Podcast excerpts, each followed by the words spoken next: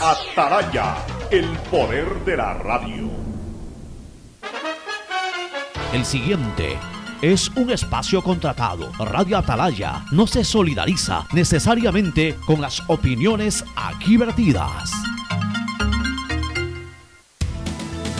El siguiente en Radio Atalaya es un programa de opinión, categoría O, apto para todo público. La hora del pocho. La hora del pocho se viene con todo en Radio Atalaya. La hora del pocho. La hora del pocho. Alfonso el Pocho Car y su equipo traen para ustedes la opinión política, la opinión deportiva, más premios, sorpresas, regalos para sus oyentes. La hora del pocho, aquí en Radio Atalaya, cada día más líderes. Buenos días, este programa es auspiciado por Aceites y Lubricantes Gulf, el aceite de mayor tecnología en el mercado. Universidad Católica Santiago de Guayaquil y su plan de educación a distancia, formando siempre líderes. Seguro Sucre, tu lugar seguro con sus nuevos planes. Rueda seguro para tu carro, vive seguro para tu casa, mi pyme seguro para tu emprendimiento, seguro agrícola para tu producción en el campo y futuro seguro para velar por el futuro de tu familia. Dile sí a la vacuna, claro te apoya. Presenta tu certificado de vacunación y recibirás hasta 50 dólares de descuento en la compra de un nuevo equipo celular.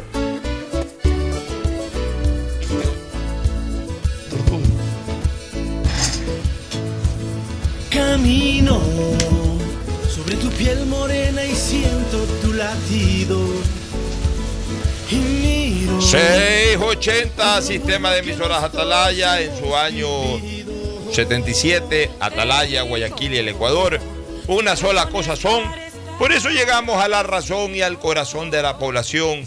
Cada día más líderes, una potencia en radio y un nombre que ha hecho historia, pero que todos los días hace presente y proyecta futuro en el dial de los ecuatorianos. Este es su programa matinal, La Hora del Pocho, de este 28, es Hora del Pocho, un 28 de julio del año 2021. Aquí estamos como todos los días para comentar algunas cosas de interés local, nacional y también internacional. Esto último creo que concentra la atención eh, la posición del nuevo presidente peruano, que debe estarse desarrollando ya en estos momentos seguramente, con presencia de algunos mandatarios y con ausencias de otros que no son reconocidos ya como tales, por lo menos por una parte de- del mundo, como en el caso de Maduro. Y, y- y sí nos llama la atención positivamente que en un gobierno del socialismo del siglo XXI no haya ido Maduro. Eso es bueno, porque en el fondo todos saben que a Maduro no lo quiere nadie, ni los, ni los, ni, nadie, ni los propios ni los extraños, no lo quieren nadie a este señor. Este, eso por un lado, y por otro el tema de, de- de las vacunas, ahí vamos a dar algunas ideas, vamos a desarrollar algunos temas. Eh, también vamos a comentar algo sobre la resolución ayer del Congreso, de la Asamblea Nacional, sobre el tema del CIADI. Eh, sobre vamos a monitorear el juicio político al contralor, al ex contralor Celi, entre varios de los temas que, definitivamente pues son noticia y que queremos comentarlas aquí junto a Fernando Edmundo Flores Marín Ferfloma y a Gustavo González Cabal, el cabalmente peligroso. Así que voy de inmediato con el saludo de ambos. Primero Fernando Edmundo Flores Marín Ferfloma, que saluda al país. Fernando, buenos días. Eh, buenos días con todos, buenos días Pocho, buenos días Gustavo, gusto verte nuevamente.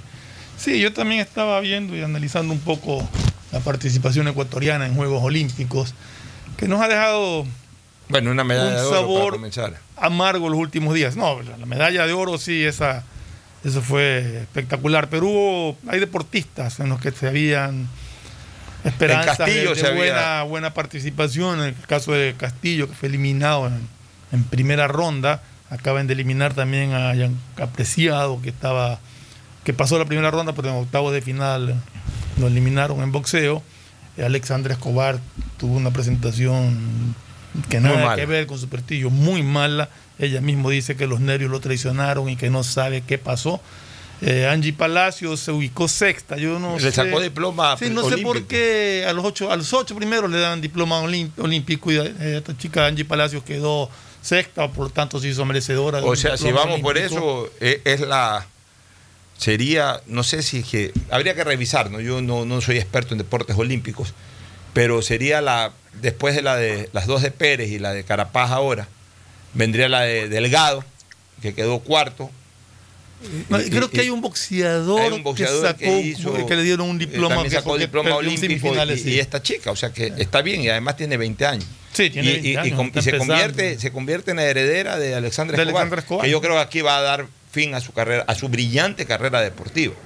Porque Alexandra Escobar es la mejor deportista, hablamos en género femenino. Aunque tiene la mejor deportista chica, la- la- ecuatoriana de la- todos los tiempos. chica Daisy Dajones, que no, que no ha participado, que es excelente también. Bueno, por eso te digo, ahí quedan pero, unas pero, herederas. pero, no- pero nos falta todavía.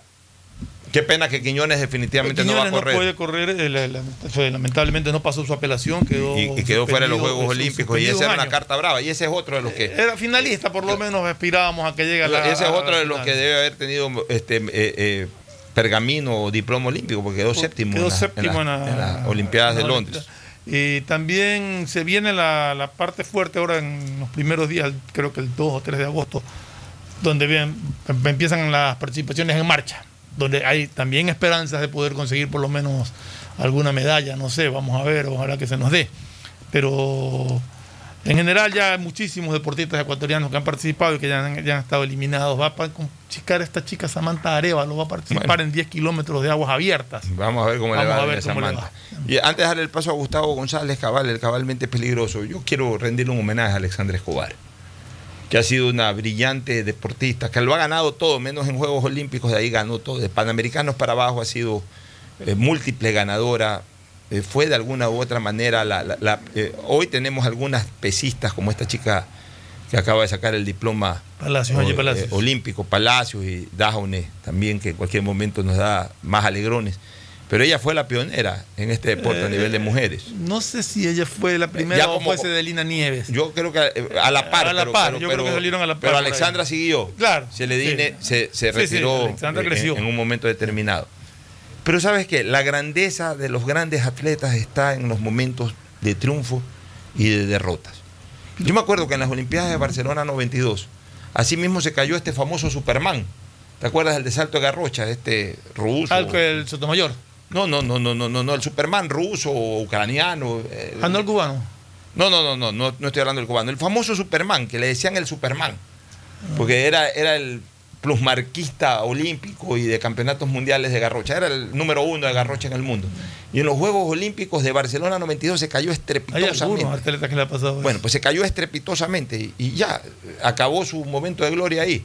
Y Alexandra Escobar, yo creo que con esta última actuación en Juegos Olímpicos acaba su, A ver, su- su- aclaremos su una ciclo cosa. como deportista. Aclaremos una cosa. Alexandra Escobar había manifestado que después de los Juegos Olímpicos de, de Tokio eh, se retiraba del deporte, Así es. pero tengo entendido que ahora ha manifestado que no sabe qué le pasó, que los nervios la traicionaron, que no era lo que ella esperaba y que es muy feo retirarse así, o sea, como que aspira a seguir compitiendo. Tiene 41 años ya, yo- yo- yo le creo que- recomendaría- yo creo que piensa seguir compitiendo. No, no va a alcanzar posiblemente otros Juegos Olímpicos, pero me imagino que querrá retirarse No, con alguna medalla sudamericana. o Mira, e- ella, ella ya no necesita mostrarle al país nada. Ya ella ha ganado todo lo que se pudo ganar menos medalla olímpica. Y yo creo que, así como a Federer, ya la edad marca. Sí. Y yo creo que ella ya debe de retirarse. Y ella se va, no se retira feo. Le fue mal en estos Juegos Olímpicos. Este, pero ella se retira Es con que el ella fue, aplauso. lo que pasa es que ella fue como. Ya, ya esto no es un asunto de, de que lo juzguemos nosotros, sino de cómo se siente ella. Claro. Y como ella fue con mucha ilusión y con mucha esperanza, Está bien. se siente. Ya, pero que le fue mal. Ya, pero esa le- claro que le fue mal. Exacto. Pero esa esperanza y esa ilusión se desvaneció con una mala actuación que ya no la va a poder remediar porque no va a tener otros Juegos Olímpicos. Y ella ya ganó lo demás. Entonces, Sí, más todo. bien cuidado, corre el riesgo de por meterse a participar en bolivarianos, en panamericanos, ya no le vaya bien y más bien se vaya eh, desvaneciendo en la imagen, en, en el imaginario de la gente, esa, esa brillantez que ella ha tenido Siempre como se ha atleta. dicho que en el deporte hay que saberse retirar. Hay que saberse retirar. Yo creo, y, y es más, yo cuando venga esta chica voy a pedir conversar con ella, porque le voy a dar al menos mi punto de vista. No soy amigo de ella, pero buscaré acercarme para darle mi, mi- mi comentario directo. Pero yo quiero resaltar la grandeza de esta muchacha, o de esta señora ya, esta gran atleta, la mejor atleta para mí ecuatoriana de todos los tiempos. yo quiero eh, eh, resaltar su grandeza de ante el fracaso, asumirlo y responsabilizarse además del mismo. Que no lo hacen habitualmente ni los entrenadores de fútbol, ni los deportistas en general. Siempre hay una excusa. Siempre la culpa es del dirigente que no me preparó bien. La culpa es del Comité Olímpico que no me dio tal cosa. La culpa es de la prensa que de- nunca me apoyó. de los zapatos que la me quedaban culpa es de los zapatos que me quedaban flojos. La culpa es de lo de aquí, la culpa es de lo de allá, la culpa es de lo de más allá. La culpa es de que los que me ganaron estuvieron dopados. La culpa es de que el árbitro no vio bien mi desenvolvimiento y me, perjudicó, no me puntuaron como debe de ser. Siempre hay una excusa para justificar la derrota o el fracaso que se pueda dar. Esta, esta muchacha o esta señora, con la grandeza deportiva que tiene a cuestas, fue a su última ilusión, fracasó y reconoció y dijo, no sé qué me pasó. La responsabilidad es 100% mía. Me siento decepcionada con mi actuación.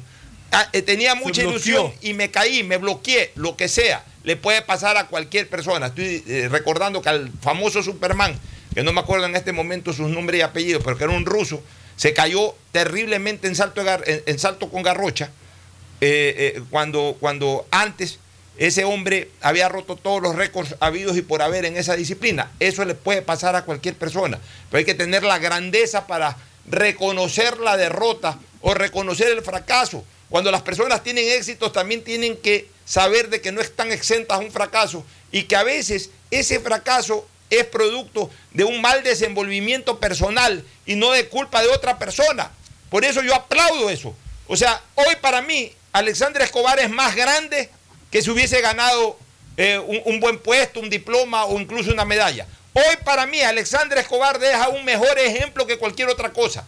Lo que pasa es que en un país tan pequeño y tan mezquino mentalmente como es el Ecuador, y yo sí digo las cosas como son, eso no se reconoce, eso no se valora. Aquí se valoran nomás los triunfos. Y en momentos de triunfo, ahí sí el que triunfa es lo máximo y se le puede, y se lo aplaude y se le justifica cualquier cosa. Y cuando la persona fracasa, ahí sí es la peor especie que puede haber.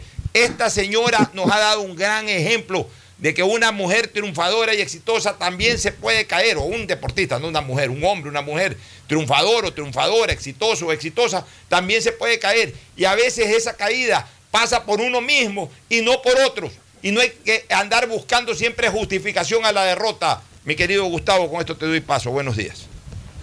Buenos días, Fernando. Buenos días, Alfonso. Buenos días, distinguida audiencia del sistema de emisoras Atalaya.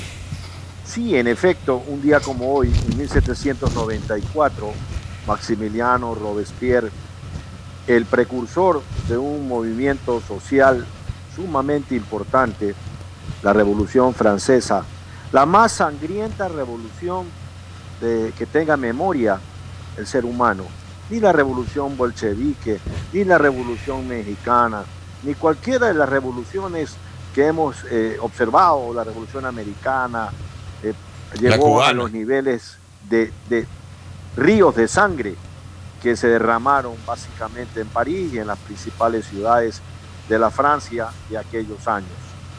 Robespierre, el incorruptible, el líder de la revolución, líder de la Declaración de los Derechos del Hombre, que fueron pisoteados en cuanto se publicaron.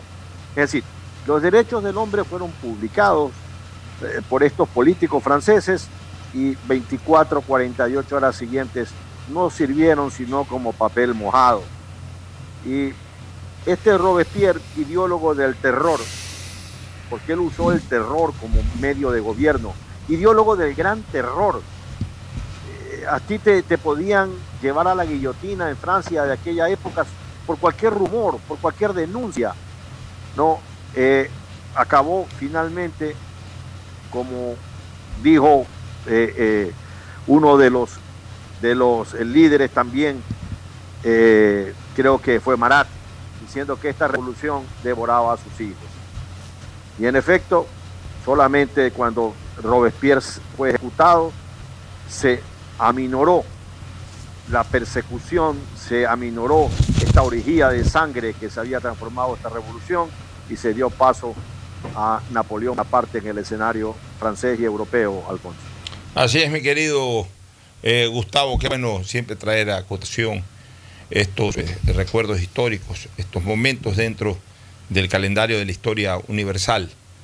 de las efemérides históricas universales. Bueno, eh, vamos a lo contemporáneo y realmente en lo que, eh, con lo que pasa en nuestro país. Primero en tema de salud pública, luego vamos a pasar a lo político, aunque esto también tiene tinte político, por supuesto.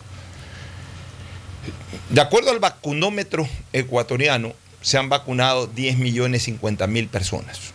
10 millones 50 mil personas, de las cuales prácticamente 9 millones, exactamente 8 millones 960 y pico de mil de personas, virtualmente 9 millones, ya han recibido la primera dosis y eh, 2 millones y pico, 2 millones y un poquito más han recibido la segunda dosis. O sea, estamos hablando de, perdón, de casi 11 millones de, de ecuatorianos se han vacunado aunque sea con primera dosis.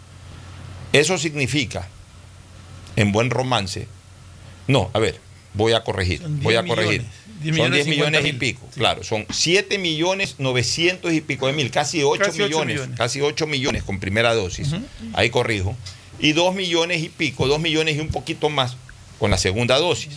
Lo que significa que 10 millones 40 mil aproximadamente se han vacunado, aunque sea con primera dosis, y un poco menos, 2 millones y algo, con las dos dosis.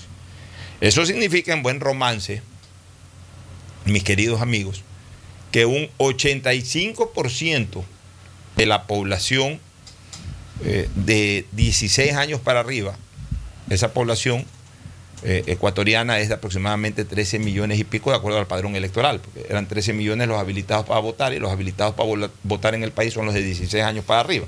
Ese es mi parámetro, ¿no? O sea, 13 millones quiere decir que hay 3 millones aproximadamente o 4 millones de personas que son eh, menores de 16 años. Este, bueno, en base a esto, un 85% de las personas de 65 años para arriba ya se han vacunado. Es una buena noticia, porque en primer lugar, y, en esta ocasión no voy a eh, manejar tesis que van con vínculos políticos de que 9 millones en, en 100 días. Eso ya se cumplió. Ya el gobierno ya cumplió su promesa.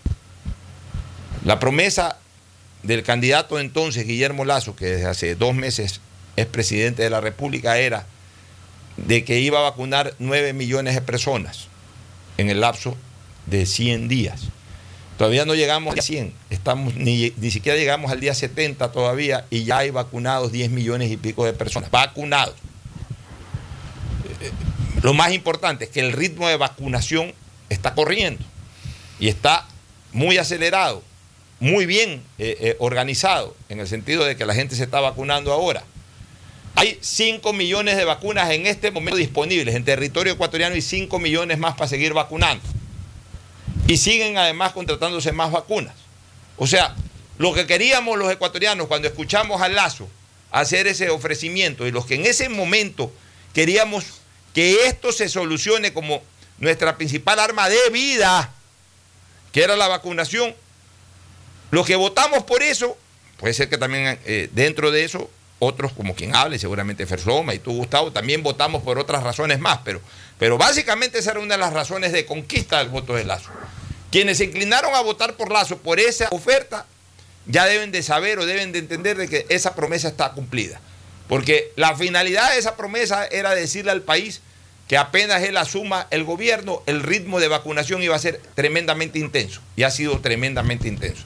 De ahí que con las dos dosis se llega a 9 millones de personas, o se pase de las 9 millones de personas, o se vacunen ya con dos dosis a 6 o 7 millones de personas y por eso salten a decir de que no, que no se cumplió la promesa.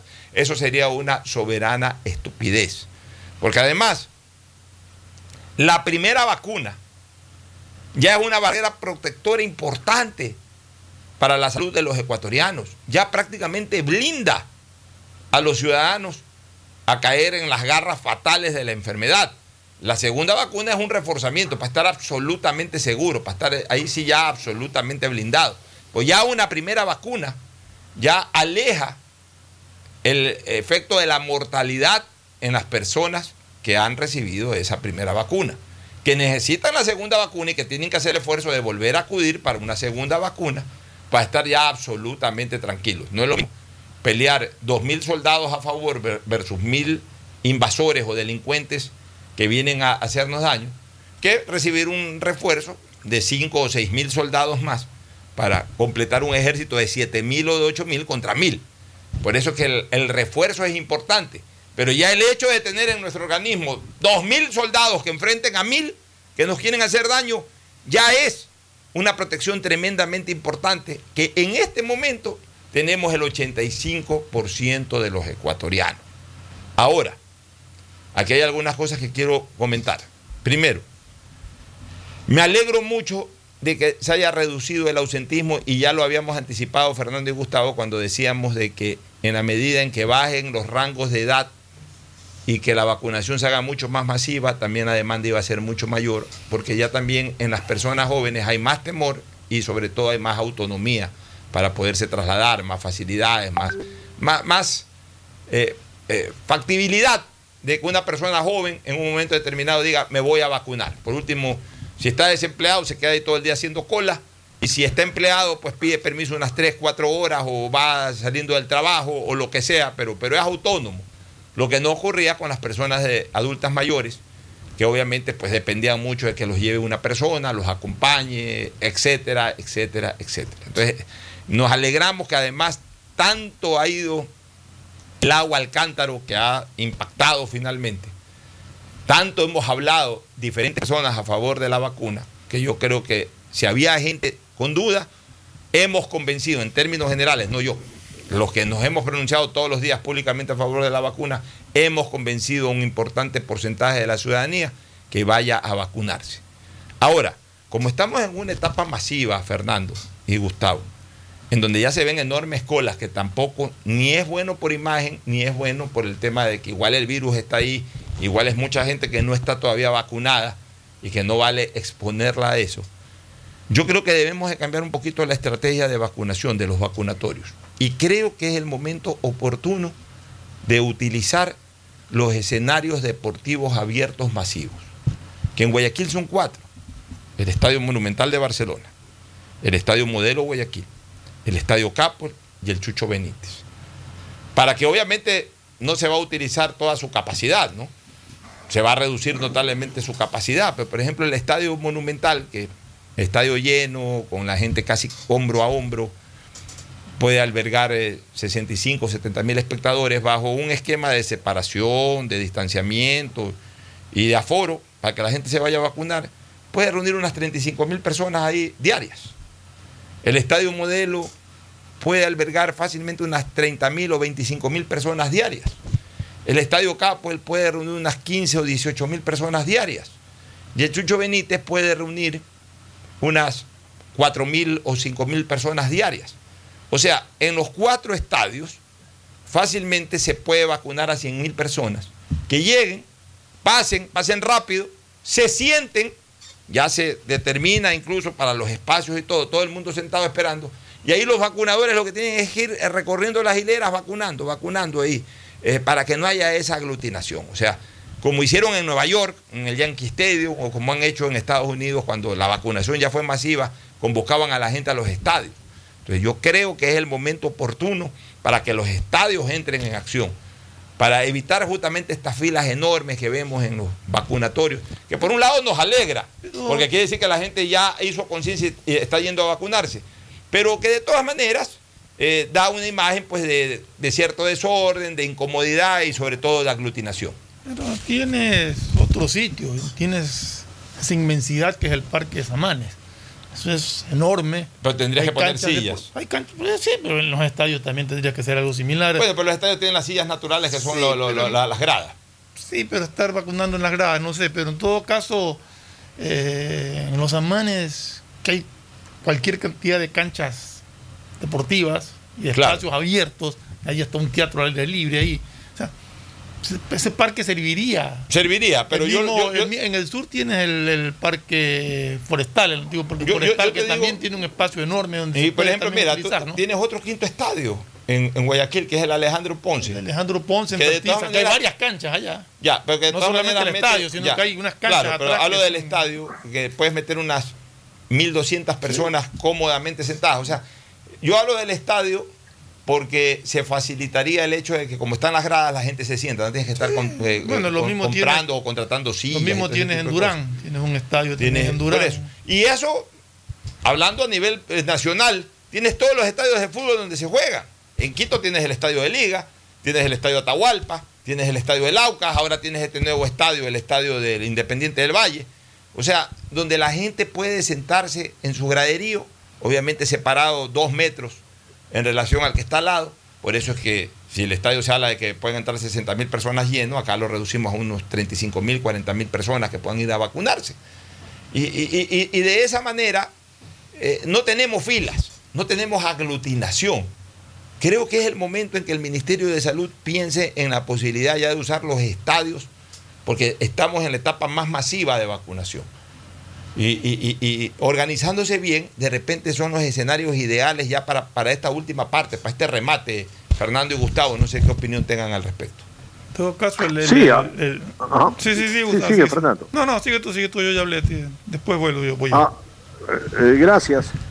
Sí, a mí me parece que la idea de llevar la vacunación a los barrios y los estadios están, digamos que estratégicamente repartidos y es una manera de ayudarle al ciudadano común.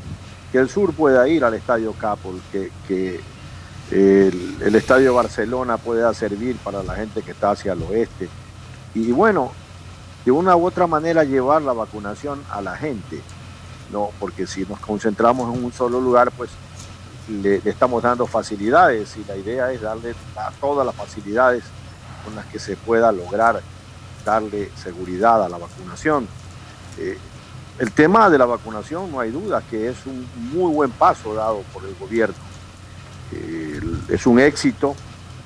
Ojalá que podamos mantener el ritmo, ojalá que lleguemos rápido a la segunda vacunación y las cosas son como tienen que ser. O sea, uno no puede negar lo que es palpable, lo que se ve, lo que las personas sienten, porque cada vez que alguien se vacuna en un hogar, lo que se siente en ese hogar es que es un caso menos de posibilidades de terminar en una UCI o posibilidades de morirse.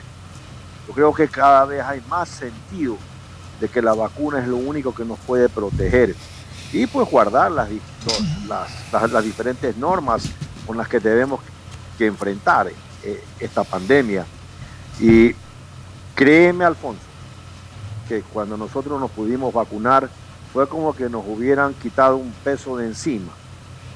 Cuando un hijo mío pudo vacunarse fue como que nos quitaban otro peso de encima.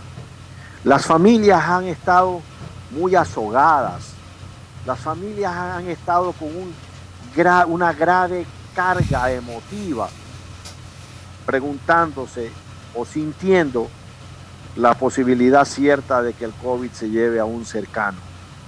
Yo aplaudo de pie que el gobierno haya tomado tan en serio, tan en serio, de una manera tan bien elaborada este tema de las vacunas. Que así sea y ojalá que podamos continuar al mismo ritmo. Y aquí lo importante en torno a la vacuna Delta, a la eh, infección esta Delta, del coronavirus Delta. Eh, Preocupa porque hoy acaba eh, un periodo de restricción en la provincia del Oro, en la provincia del Guayas, y obviamente podría reiniciarse otro. Es también ya pedirle a las autoridades que, eh, si bien es cierto, es un- una variante que está originando un poquito más de agresividad y que, y que de alguna u otra manera eh, las personas corren el riesgo de, de- infectarse, de enfermarse. También entendamos otras cosas, que al final de cuentas es el mismo coronavirus, que hoy se llama Delta, el Delta Plus, mañana puede salir otra variante que es Gamma, Omega, o cualquiera de estas eh, letras del abecedario griego, que habrán decidido pues identificarlo de esa manera, y me parece bien, para no identificarlos con países y generar perjuicios eh, de imagen a los países. En algún momento se dijo la variante inglesa, la variante brasilera, la, la variante africana o sudafricana. No, está bien con, con estas denominaciones griegas. Bueno, ok, eh, el, el virus va a estar ahí. Ahorita lo importante es seguir vacunando. Eh, Obviamente, insistir en que es necesario mantener distanciamientos, eh, mantener la mascarilla puesta, eh, no relajarse. Eso sí es importante mantener como campaña de comunicación porque es fundamental. Pero ya a estas alturas, estar tomando decisiones que retrasen de alguna manera o contraigan nuevamente al sector productivo nacional con restricciones de, de salir hasta las 6 de la tarde o hasta las 7 de la noche.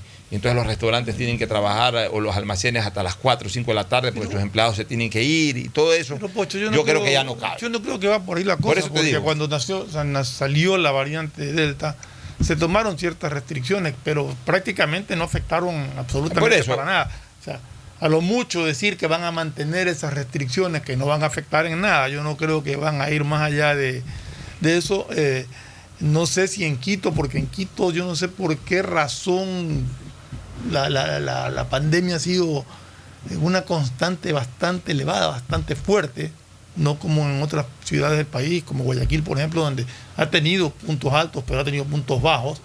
En Quito se ha mantenido en un nivel agresivo durante mucho tiempo. Pero eh, este- esto de las aglomeraciones que tú hablabas al comienzo, Pocho, yo creo que se debe a que como cada vez es menor el rango de edad y estos jóvenes o gente más joven concurre masivamente a, a vacunarse, eso también ha motivado a algunos que inicialmente no quisieron vacunarse a ir también en busca de la vacuna, los llamados rezagados. Entonces tú ves gente que le toca por turno, pero mucha gente que va en busca de vacuna porque no se vacunaron cuando les correspondía. Y eso está provocando posiblemente este tipo de, de aglomeraciones. Eh, el problema es la aglomeración, Ya. pero lo otro es lo bueno. Claro. Todos andan buscando de la vacuna. O sea, la mayor y- y- parte y de gente, de personas andan buscando la vacuna y lo eh, ya realmente en este en este país el que no se quiere vacunar, eh, pues el que no se vacuna porque no le da la gana de vacunarse. Así es. Y, y te digo una cosa, eh, si bien es cierto que hay que tenerle respeto a todas estas variantes, pero ya tampoco es el cuco, porque ya estamos vacunados, aunque sea con una dosis, la mayoría ya estamos vacunados en el Ecuador. Entonces, claro, los que todavía no se han vacunado, ya sea porque no les alcanza el rango de edad, que ya debe de ser gente de menos de 30 años, eh, eh, o porque recién se están vacunando. Ok, vacúnense y ya con eso ya se protegen. Y los que aún faltan son una mínima parte de la población, protéjanse, protéjanse, y punto. Y por supuesto, sí es bueno tener ciertas medidas que nos hagan acuerdo que esto todavía no ha acabado. Básicamente es más por un tema psicológico que de otra, naturaleza. Con un par de restricciones como las que se han mantenido en estas últimas semanas, suficiente como para recordarnos de que esto todavía no ha acabado. O sea, lo que no se puede es abrir ya discotecas ni nada de eso. Manteniendo las restricciones a ese tipo de cosas, estamos bien porque psicológicamente todavía tenemos en la cabeza de que esto no se ha acabado. Pues si ya se van a, a- temas más extremos porque nos asustamos de que la delta y la delta y la delta y la no sé cuánto delta y comenzamos a exagerar un poquito en las restricciones, en este momento aquello sería contraproducente. Yo voy a contestar a tu inquietud, este, Fernando, y después obviamente quisiera escuchar tu opinión y la de Gustavo. Yo sí sé por qué Quito está más complicado que, que, Guayaquil y que el resto del país, porque es la capital. Y porque es una ciudad que como toda capital es muy burocrática. Y porque la burocracia, y- y Gustavo la conoce muy bien porque ha sido secretario de Estado, la, la burocracia está limitada increíblemente a siete o a ocho edificios. Y en esos siete y ocho edificios están todos los burócratas y, toda la gente que tiene que acceder a la burocracia para hacer trámites y todo. O sea, Quito no es una ciudad, aunque parezca mentira, en cuanto a movimiento social, no es una ciudad muy grande. No es como Guayaquil, como en Guayaquil casi no hay burocracia, la burocracia está concentrada en el palacio acá de la zona, esta, el edificio zonal, ex Banco del Progreso. Y ahí el resto, eh, la gente anda haciendo comercio. Entonces, eh, eh, la gente anda por toda la ciudad, andan por el sur, andan por el norte, andan por el norte, eh, el extremo norte, andan por, por el oeste, andan por el este, andan en San Borondón, en Aurora. O sea, en Guayaquil la gente anda dispersa por todos lados. En Quito se concentra todo en los ministerios. En los ministerios en los sectores burocráticos, eran ocho o nueve edificios en Quito. Y además todos están cerca, entonces todo el mundo anda por ahí, en el, eh, más o menos por toda la gente del sur, del norte de Quito, de, de acá, de, de este sector ahora eh, residencial, el equivalente a San Borondón, ¿cómo es que se llama? Que hay hasta un equipo de fútbol ahora que anda muy bien en el grupo B. ¿Cómo se llama este sector? Me olvidé. Mi memoria cada día está peor. eh. ¿Dónde vive? Cumbayá. Toda la gente termina concentrándose, toda la gente va a Quito y se concentran en, entre el centro de Quito, eh, parte del centro colonial de Quito, el centro de Quito previo a entrar al Quito colonial y, lo que es una parte del norte de Quito más próxima al centro. Pues ya al norte, norte de Quito, ya, ya, ya la gente no circula por ahí, porque los edificios, los ministerios, la burocracia, eh, las cortes constitucionales de justicia y todas las cosas habidas y por haber están ahí, en ese cinturón de Quito. Y ahí circulan tres cuartas partes de Quito. Entonces obviamente hay más contacto de la gente entre sí. Aquí estamos más dispersos. Acá la ciudad es mucho más amplia en cuanto a su desenvolvimiento. En Quito está muy concentrada en un cinturón de qué será, de, yo diría de, de 5 kilómetros a lo largo por 5 kilómetros a lo ancho. De 25 kilómetros cuadrados, ahí está concentrada toda la actividad en Quito. Entonces, obviamente, ahí está todo el mundo y además en, lugares cerrados, que, el edificio, que, el GIES, que el Ministerio de Finanzas, que el Ministerio de lo de aquí, que el Ministerio de allá, que el Palacio de Gobierno, que el Ministerio de Gobierno, eh, que, la Corte Constitucional, van los abogados, que la Corte Nacional de Justicia van también los abogados. O sea, está todo metido en, un cinturón ahí. Y ahí, ahí, ahí se concentra todo Quito todos los días. Entonces, el contacto es mucho más cercano entre la gente y por ende el distanciamiento es menor y por ende el contagio es más fuerte. Y, esa es mi explicación, Gustavo y Fernando, no sé si la compartan. Bueno, yo estudié en Quito, mis primeros años de universidad, y he trabajado en muchas ocasiones allá. En algunos años he vivido y he trabajado allá. Yo creo que el clima también es muy propicio para eh, que una pandemia como esta, que finalmente es un coronavirus, como la gripe, eh, se, pueda expandir eh, con más facilidad que en zonas tórridas como Guayaquil, Manabí, Esmeraldas. Pero haciendo un cambio de tercio rápido, y ya que hablamos de Manabí y Esmeraldas, mi querido Alfonso, y mi querido Fernando Flores, cinco años después de que haya ocurrido el terremoto de 7.8 grados eh, en la escala de, Richter, que devastó Esmeraldas y Manabí, la Asamblea Nacional ayer aprueba una ley que busca la reactivación económica de estas provincias. Yo no sé cómo calificar este hecho. Yo no sé, no encuentro un adjetivo claro que logre encerrar todos los sentimientos que lo que hizo ayer la Asamblea Nacional del Ecuador eh, ha logrado con esta famosa ley de reactivación económica.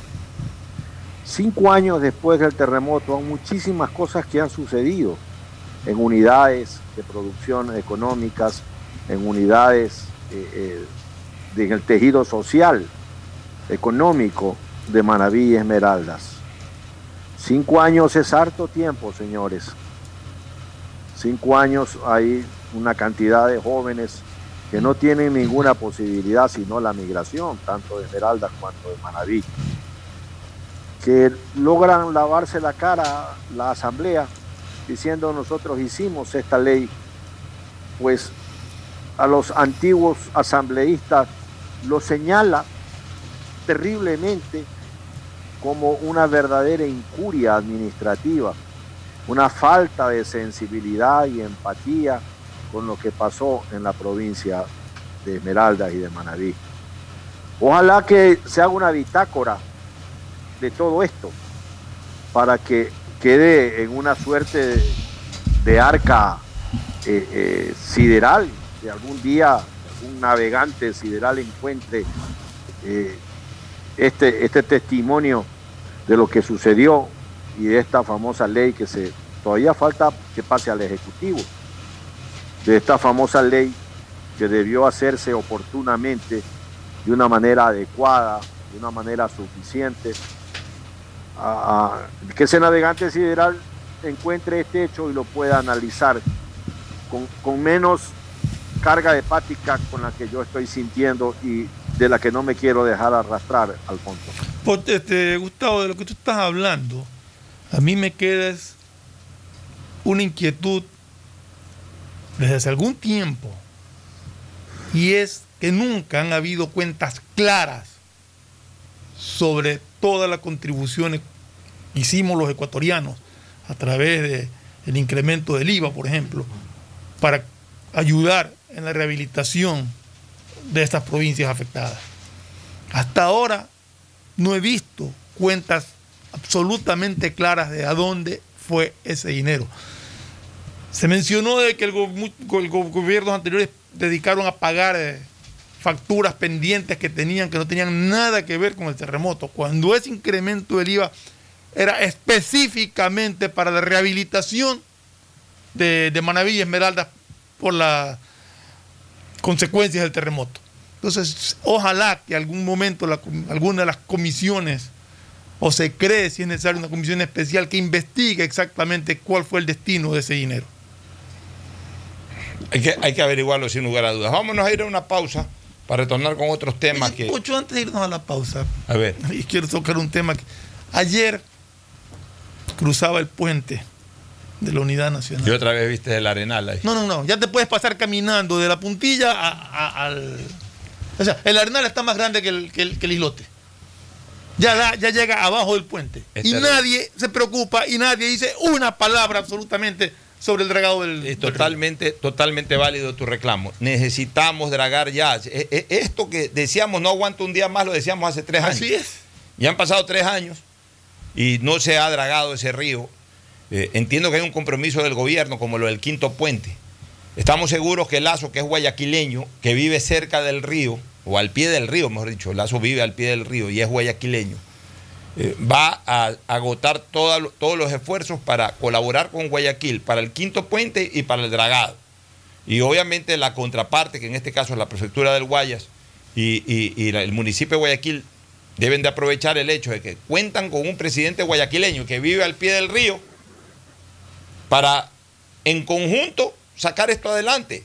Pero lo necesitamos ya que, comience a, definirse lo del quinto puente fundamental, pero especialmente lo del dragado. Eh, que ya de una vez por todas conozcamos quién va a dragar y, cuándo comienzan a llegar las dragas. Y, ya lo que queremos es no ver el arenal ahí eh, tomándose prácticamente el río Guaya, sino al contrario, queremos ver cómo las dragas expulsan ese arenal a otro lado. Incluso los ingenieros, las personas expertas en esto, que ya comiencen a, planificar, si que ya no está planificado, qué provecho se le puede sacar de toda esa arena que se saca para rellenar, para lo que sea. Pero ya queremos que el río Guaya sea navegable 100%, por Dios, hoy no lo es.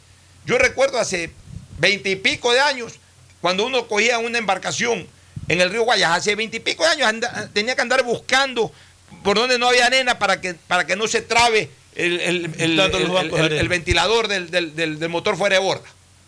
Ahora ya no hay como navegar. Eh, si no navegas con canoa, o sea, yo no creo que los fuera de borda puedan navegar con tranquilidad, ni que hablar los buques que necesitan cierto calado. Por Dios. Cuidado, ya mismo el río Guayas tiene menos profundidad que una piscina. De hecho, hay sectores que los tienen. Sí, indiscutiblemente. Nos vamos a la pausa y retornamos. El siguiente es un espacio publicitario apto para todo público. Detrás de cada profesional hay una gran historia. Aprende, experimenta y crea la tuya. Estudia a distancia en la Universidad Católica Santiago de Guayaquil. Contamos con las carreras de marketing, administración de empresa, emprendimiento e innovación social, turismo, contabilidad y auditoría, trabajo social y derecho. Sistema de educación a distancia de la Universidad Católica Santiago de Guayaquil, formando líderes siempre. En Banco Bolivariano vamos contigo en cada paso, apoyándote desde el primer día para que logres lo que quieres a lo largo de tu vida. Desde alcanzar todo lo que sueñas hasta cumplir esa meta por la que tanto has trabajado, porque estás viviendo solo el principio de algo más grande. Juntos, nada nos detiene. Banco Bolivariano, contigo.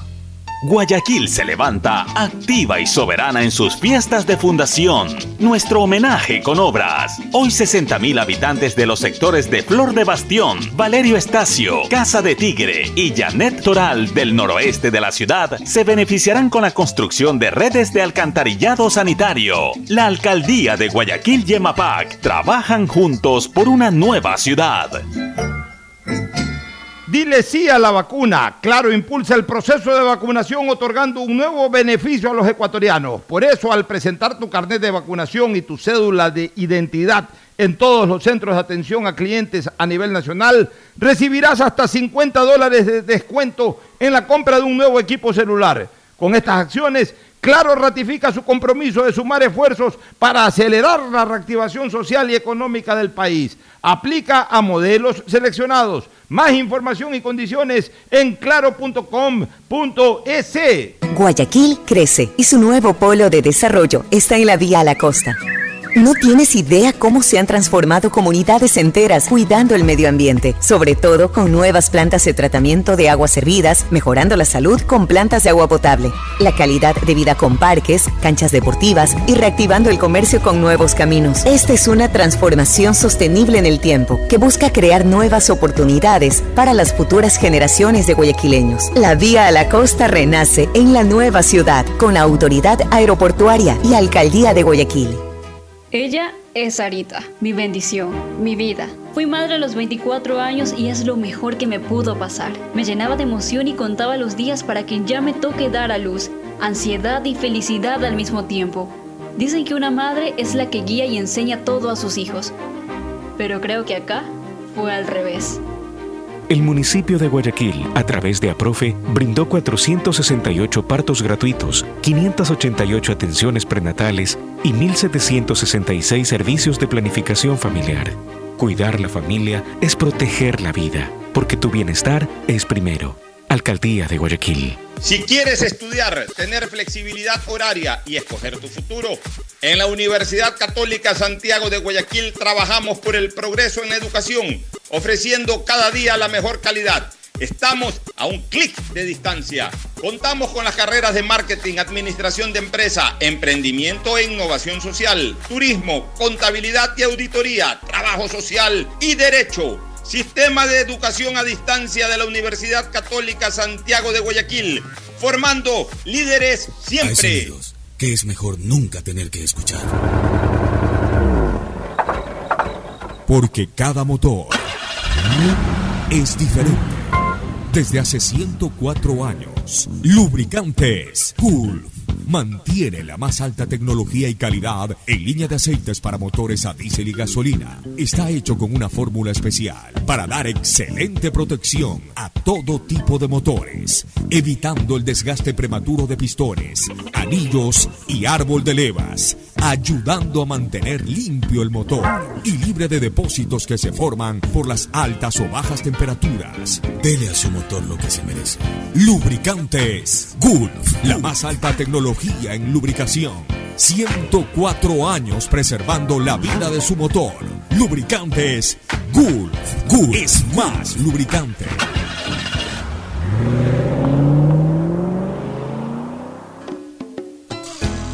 Fin del espacio publicitario. Usted está escuchando un programa de opinión, categoría O, apto para todo público.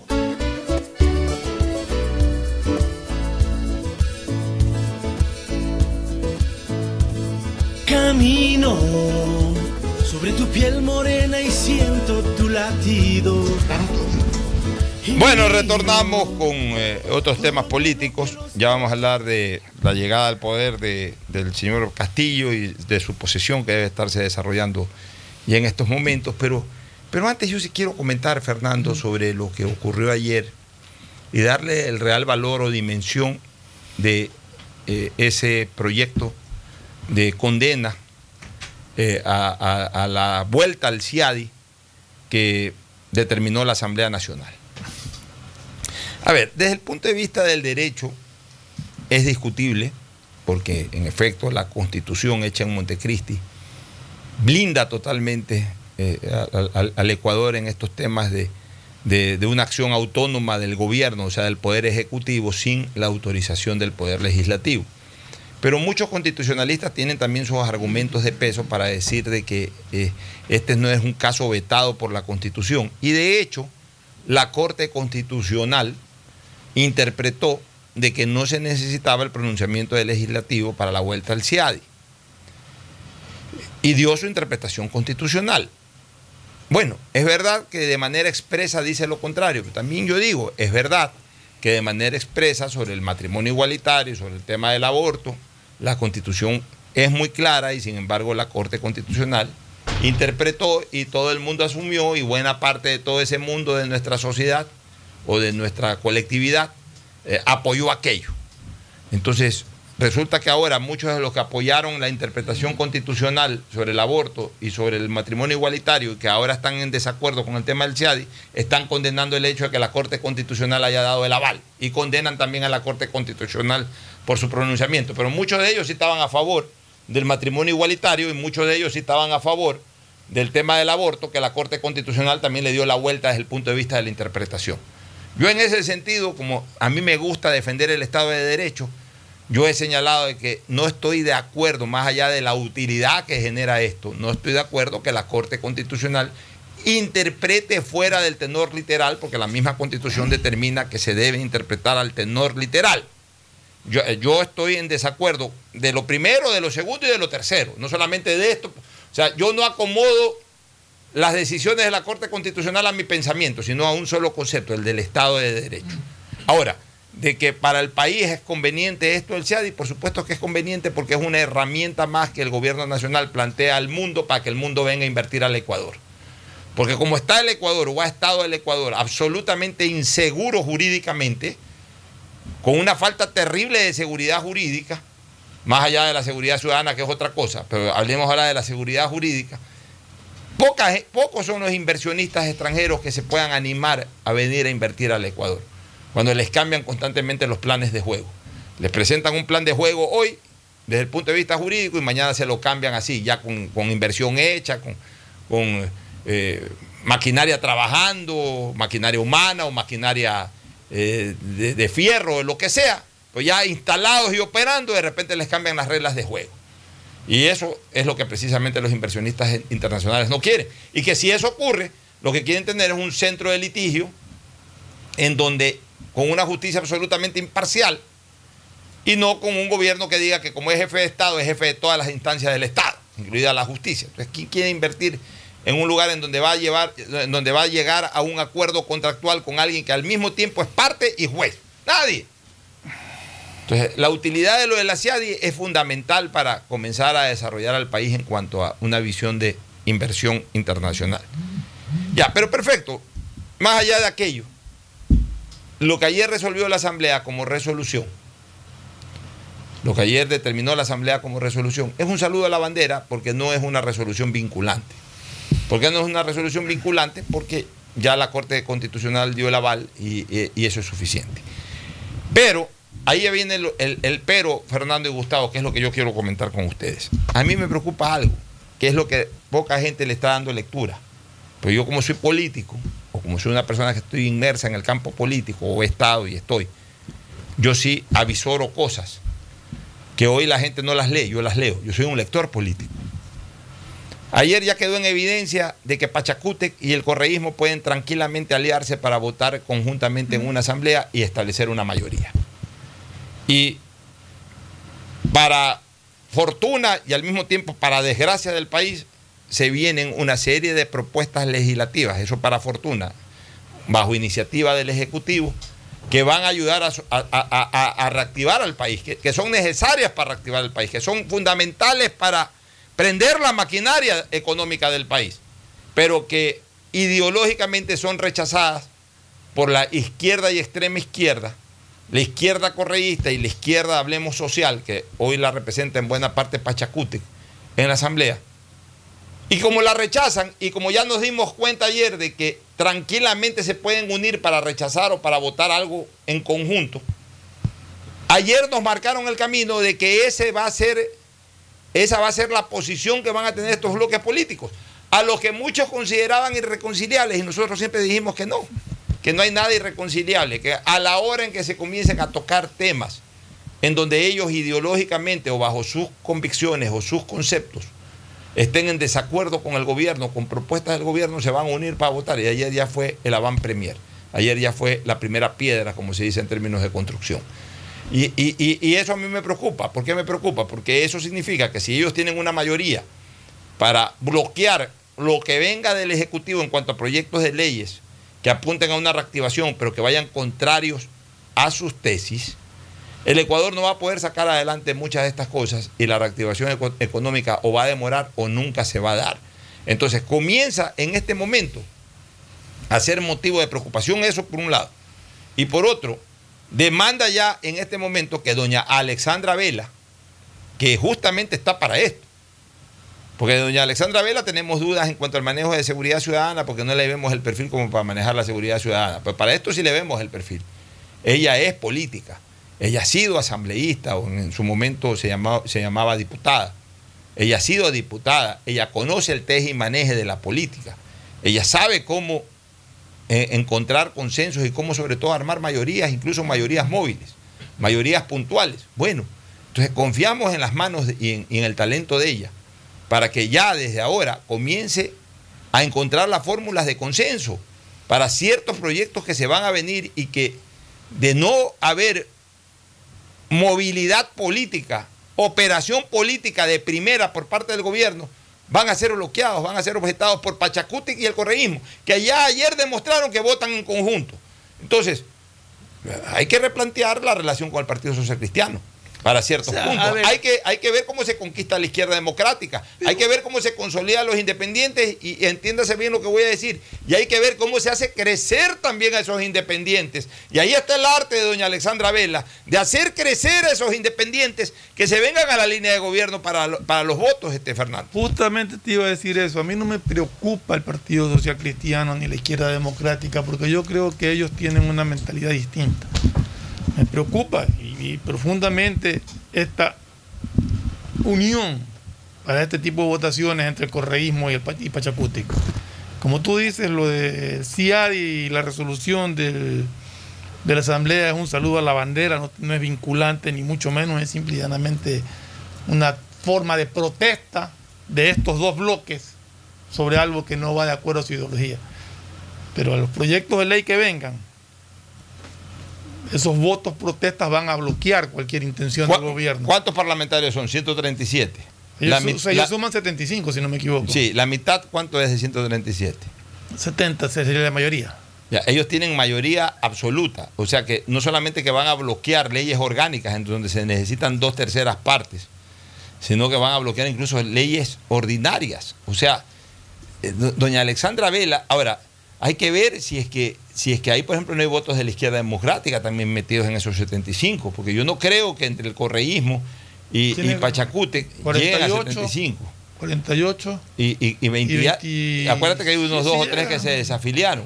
Pues sí llegan por ahí. Pero pues llegarán posiblemente habrá un 70, 71. Entonces, para comenzar hay que rescatar esos tres o cuatro que no son eh, de Pachacute y no son de, de, de, ¿cómo es que se llama? De, de, del correísmo. Por ejemplo, ya, ya una diputada del correísmo ya se desafilió bueno, Entonces, eh, ya ese. Eh, esa tiene que ir al, bloque independiente que tú dices que. Ahí queremos ver el arte de doña Alexandra Vela. Este, Pero sí, preocupa, eso sí preocupa. Porque, porque de lo contrario, el país no va a avanzar, porque se necesitan hacer reformas legales. Y si Pachacuti y el correísmo se van a unir cada vez y cuando, cuando les parece que un tema de carácter económico no va acorde a sus pensamientos, van a terminar bloqueando el país. Gustavo.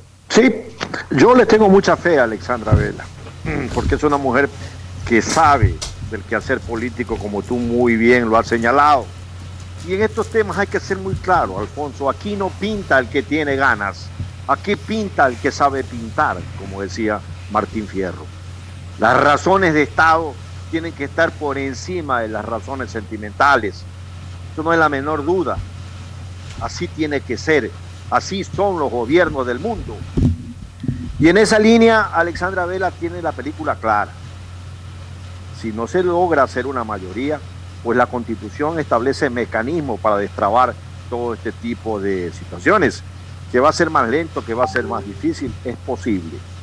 Nosotros tenemos la esperanza de que los asambleístas todos tengan la película clara de cómo echar este país para adelante.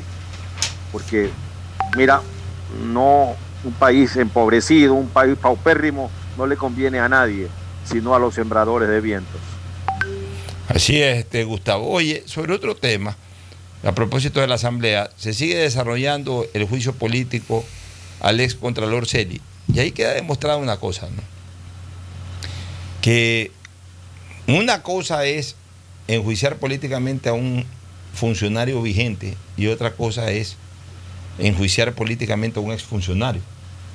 La verdad es que más allá de que la prensa sí saca información sobre el juicio de Celi, pero la expectativa es absolutamente minúscula.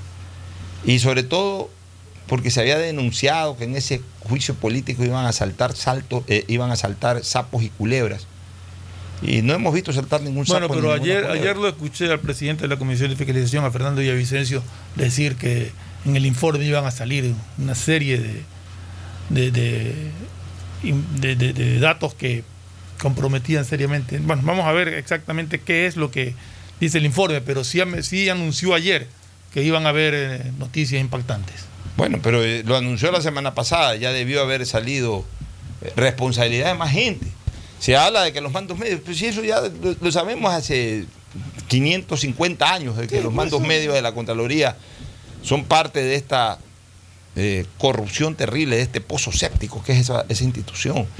Ya lo hemos denunciado. La, la, Contraloría es un pozo séptico dentro de la administración pública. No es el órgano controlador, al contrario, es el órgano generador de la corrupción. Porque están ahí bajo la facultad de que auditan, están pendientes de todo, pero no para sanear al país, sino al contrario, para corromperlo más. ¿Cuánta gente no ha salido millonaria de la Contraloría? ¿Cuántos auditores no han salido millonarios? Venden los informes, venden el blindaje esconden, eh, hacen que prescriban las, glosas. las glosas, desaparecen glosas, último hasta quemaron el edificio, que ya ahora sospecho, como lo he dicho, de que buena parte de, del incendio pudo haber sido hasta autoprovocado, ya hasta dudo de que todo haya sido solamente vandalismo de gente de la calle. O sea, si ponte a pensar, ¿Por qué los vándalos tienen que elegir la Contraloría para, generar un acto vandálico? ¿Por qué no pudieron haber quemado el edificio al lado, el de la cuadra siguiente? van al de la Contraloría. Cuidado ahí, incluso hay hasta responsabilidad eh, de gente adentro que justamente para justificar las pérdidas de... Pues se quemaron dos pisos, pero obviamente pues con, con el agua de los bomberos y todo se perdieron toditos los informes. Y con eso pudieron justificar aquello por lo cual cobraron seguramente. O sea, realmente ya uno se puede imaginar cualquier cosa. Aquí en, temas de la Contraloría sí vale la pena usar el famoso adagio de piensa mal y acertarás. Pero bueno, esperemos que salgan, salgan todos los sapos y culebras en esta investigación, que hasta el momento genera poca expectativa. Por otro lado, el tema de seguridad ciudadana. Cada día esto está peor, es terrible. Uno, prende el noticiero, yo suelo escuchar eh, Ecuavisa, TC Televisión, básicamente, menos Teleamazonas, porque más me interesan, me, gusta más Ecuavisa y me gusta más TC Televisión porque me informan mucho de la localidad y de paso también hacen eh, o generan información política, sin, sin eh, descartar que de vez en cuando también escucho entrevistas entre el Amazonas, las hacen bien, son buenos invitados, no, no hablo por otra cosa. Pero bueno, este, cada vez que veo Coavisa o cada vez que veo TC Televisión, me informo de crímenes a diarios. A diario. Este, ayer, por ejemplo, mataron a un taxista en Durán. Pegaron un tiro delante de un vigilante de tránsito. Le pegaron un tiro. El pobre vigilante quiso ayudar, pues no pudo hacer nada. Porque le querían robar el carro al taxista. Me da pena, profunda pena. Gente que sale de su casa diciendo nos vemos ahora de noche y ya no llega esa noche. A mí me da profunda pena. Este, veía en Quito las imágenes hoy eh, del balazo que le dieron a, un, a un eh, policía que iba en moto en Sangolquí, que algo se dijo ayer. Es terrible, o sea, salen dos motos disparadas que se pasan hasta las luces rojas. Una salió disparada. El policía que iba ahí se da cuenta, eh, mira que esa moto sale disparada, como que quiso reaccionar para perseguirla porque sospechó de algo. Y atrás vino otra moto Y el policía lo que alcanza es agacharse porque se da cuenta de que el delincuente que iba atrás, no el que manejaba la moto, obviamente, sino el que iba atrás, sacó la pistola para disparar, entonces el policía alcanzó a agacharse y ahí le pegó el tiro y siguió, pero, o sea, ni siquiera se bajaron, Fernando. Ahí, eh, eh, iba a toda velocidad y cuando se acercó al, policía le pegó el tiro y, siguieron a toda velocidad. O sea, es una cosa increíble eh, cómo ya la delincuencia en el país afecta a la ciudadanía y a los gendármenes del orden. Esto, si no cambia, va de mal en peor. O sea, ya, se están viendo cosas que no se veían hace años atrás meses atrás. Ya está totalmente avesada, ya la guerra está declarada por parte de la delincuencia a la, a la sociedad, incluido a sus fuerzas del orden. Necesitamos entrar en guerra. Y, cuando yo hablo de necesitamos entrar en guerra, necesitamos primero recibir una gran asesoría de guerra. Necesitamos crear un gran cuarto de guerra, como se dice. Y ese cuarto de guerra necesariamente tiene que incluir asesoría internacional. Y luego la policía tiene que resolver una serie de cosas. Porque sabes qué, es hasta inhumano que los policías que, que procuran el bien eh, tengan que pelear o tengan que luchar con, con tanta animadversión y con, tantas, y con tantos obstáculos para poder hacer bien su trabajo. Incluso estar rodeados de policías o que por corrupción o por temor ya se entregaron al mal. Pero mira, Pocho, aquí el problema tiene que ver con la sociedad también. te voy a decir por qué. Estoy seguro de que si ese policía hubiera podido reaccionar y sacar su pistola y haber matado a un par de, de delincuentes de esto, enseguida todo el barrio hubiera dicho asesino, criminal. O sea, tenemos que aprender que el policía tiene derecho a usar su arma en defensa de su vida o la defensa de los, de los ciudadanos. Aquí vivimos criticando cuando un policía usa la fuerza. El policía está usando la fuerza contra la violencia como tiene que ser. Aquí predomina la violencia porque el que, cuando el policía quiere usar la fuerza salen los defensores de los violentos. O sea, aquí tenemos que asimilar algo que ayer lo expliqué en calor político una vez más, la diferencia, y tú lo has hecho bien en este momento, la diferencia de fuerza con violencia. El concepto inicial es el mismo, predominio físico o armamentístico de una persona sobre otra. Pero ¿en dónde se diferencian? En que la fuerza se la ejerce en el marco de la ley y la violencia alejada de la ley, contraria a la ley. El delincuente es el violento el policía tiene que ser fuerte. El militar tiene que ser fuerte. ¿Por qué? Porque son parte de la fuerza pública. El policía es fuerte, el militar debe de ser fuerte, el policía debe de ser fuerte. El delincuente es violento, no es fuerte, es violento, usa la violencia. La fuerza tiene que imponerse a la violencia. No es que violencia contra violencia, no, es fuerza contra violencia. La fuerza es aliada del bien, la violencia es enemiga del bien. Entonces la fuerza tiene que aplicarse contra la violencia. Para eso tenemos fuerza pública, para que haya hegemonía y predominancia de la fuerza sobre la violencia. Si la gente no lo quiere entender, entonces estaré, estaríamos, como ya estamos, bajo el imperio de la violencia y no desgraciadamente de la fuerza. ¿Alguna opinión final, Gustavo, sobre el tema? Sí, creo que el día viernes les comuniqué, te comuniqué, Alfonso, eh, lo que pasó en una gallera ubicada en el barrio Jorge Lomas, de la parroquia Leonidas Plaza de Bahía de Caracas. Eh, estaban los galleros allí y de pronto ingresó un tipo, que nadie sabe de dónde salió, ingresó con un fusil automático y abrió fuego sobre un determinado núcleo de ciudadanos. Creo que se dio de baja a cinco personas y una cantidad de heridos importante y el tipo se esfumó como llegó. Los muertos quedaron allí, los heridos fueron llevados a clínicas particulares o a los hospitales.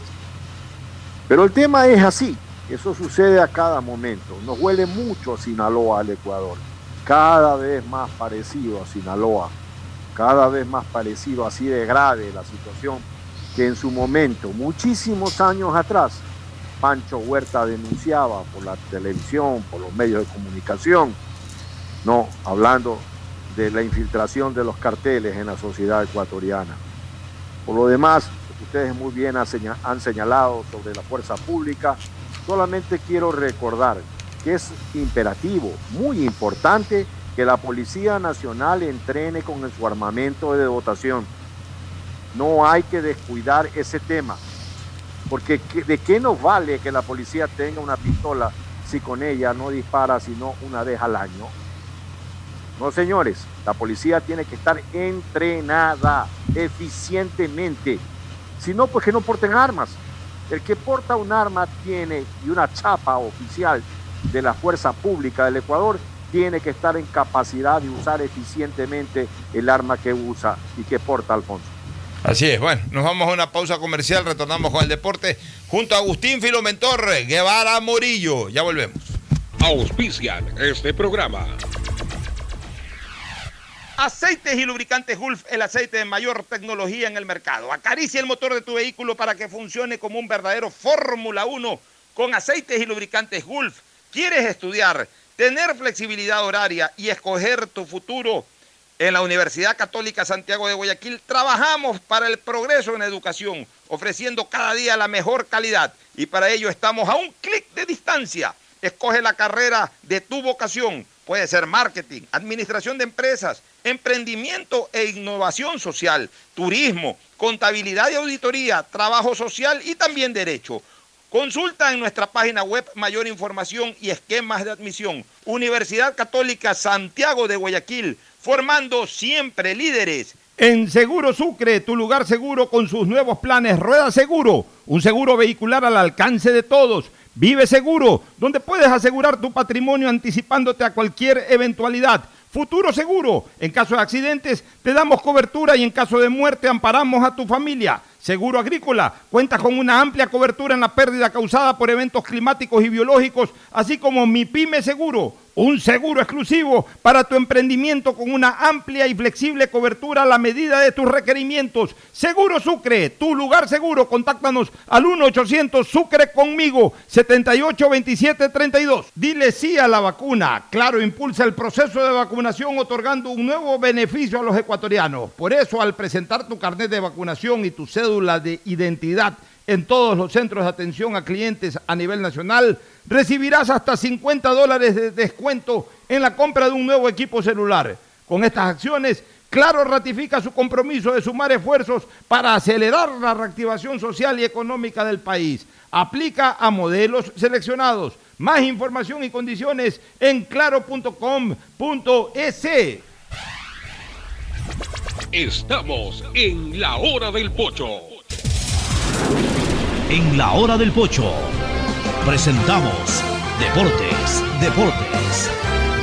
Muy bien, ya estamos en el segmento deportivo junto a Agustín Filomentor Guevara Morillo y esa voz inconfundible e incomparable. Muchas gracias, muchas gracias Pochito. Aquí estamos con Economarket, 24 horas de economía todos los días. Usted tiene los licores, tiene lo mejor siempre en Economarket, detrás de la Francisco de Orellana frente a San Marino. Ya cambió porque antes era en plena Francisco de Orellana. ahora está en la siguiente calle. ¿Cómo, detrás de San Antes estaba en el edificio Centrópolis. Ya, detrás de Centrópolis. Detrás de Centrópolis, es no un de San Marino. comercial interesante allí tienes de, todo, ¿no? Y ah, inclusive puede atender en la parte exterior, así que... Ah, ya, muy bien. Más y, y, a la hora de comer pollo. Hora de pollo tiene que ir a pollo a la brasa Barcelona. Ya vamos a hablar de Barcelona, también tienes bastante para hablar de Barcelona hoy día. Ahí pues. donde Angelita Encalada que da pollo con ensalada. Sucre y Boyacá tiene también en el edificio Plaza. ¿Tú recuerdas el edificio Plaza? ¿El edificio Plaza? Ahí está. la oficina. Ahí está. Ahí no. Claro, él tiene en edificio Plaza, la planta baja se ha tomado todo donde era Contera hace años. Ahí tiene el mejor pueblo. Donde estaba la panadería de, de Ángelo Caputo. Al lado, al ladito. Al ladito. Ahí está. Pues, ahí está. Hay que ir a comer ahí. Dos minutos, ahí tiene ahí, en cualquier sitio. Perfecto, el edificio Plaza. Ahí. Bueno, recuerdo el licenciado Agustín Guevara Murillo. Manejaba el edificio. Bueno, todavía vamos por allá también. No, no me digas que tienes la oficina todavía por ahí. No, no, no. Tengo amigos y entonces siempre estamos yendo allí.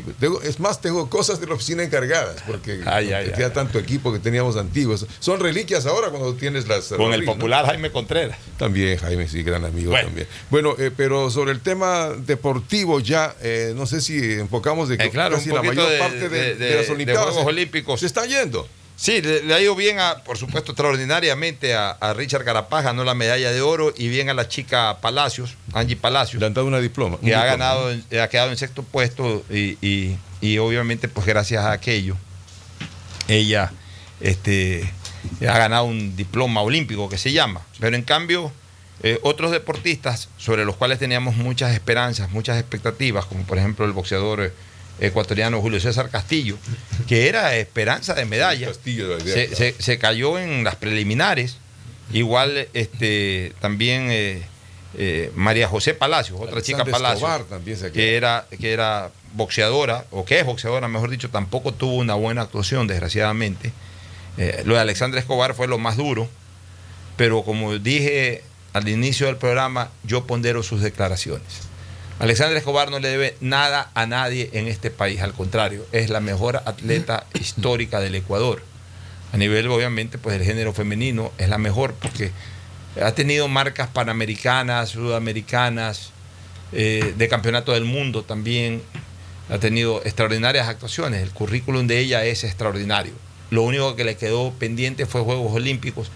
Y a pesar de sus 41 años, ya una edad, en donde el atleta de, alguna u otra manera da facilidades o da ventajas a sus rivales. Sin embargo, intentó por última vez sacarse el clavo de Juegos Olímpicos y le fue muy mal. Y ella, con mucha dignidad, con mucha altivez, reconoció en ella el- la razón del fracaso, la razón de no haber podido lograr o cumplir con su ilusión de, de hacer una buena eh, performance en los Juegos Olímpicos. Y eso para mí es destacable, porque por suerte yo soy una persona totalmente aperturada, una persona amplia de criterio, yo no soy presentista, ni, ni en mí predomina la emoción, sino la reflexión. Entonces, ah, cuando se gana una medalla de oro como Carapaz, lo que diga Carapaz hay que aceptarlo, hay que entenderlo y hay que aplaudirlo. Puede ser de que tenga razón en lo que haya dicho, me parece que no fue el momento oportuno para hacerlo, era aquí en el Ecuador donde tenía que, que- que restregarlo. Pero bueno, está bien, lo dijo y en todo caso sí hay que asumirlo, hay que asumirlo en su contexto general y no solamente en un contexto parcial, como ayer lo expliqué.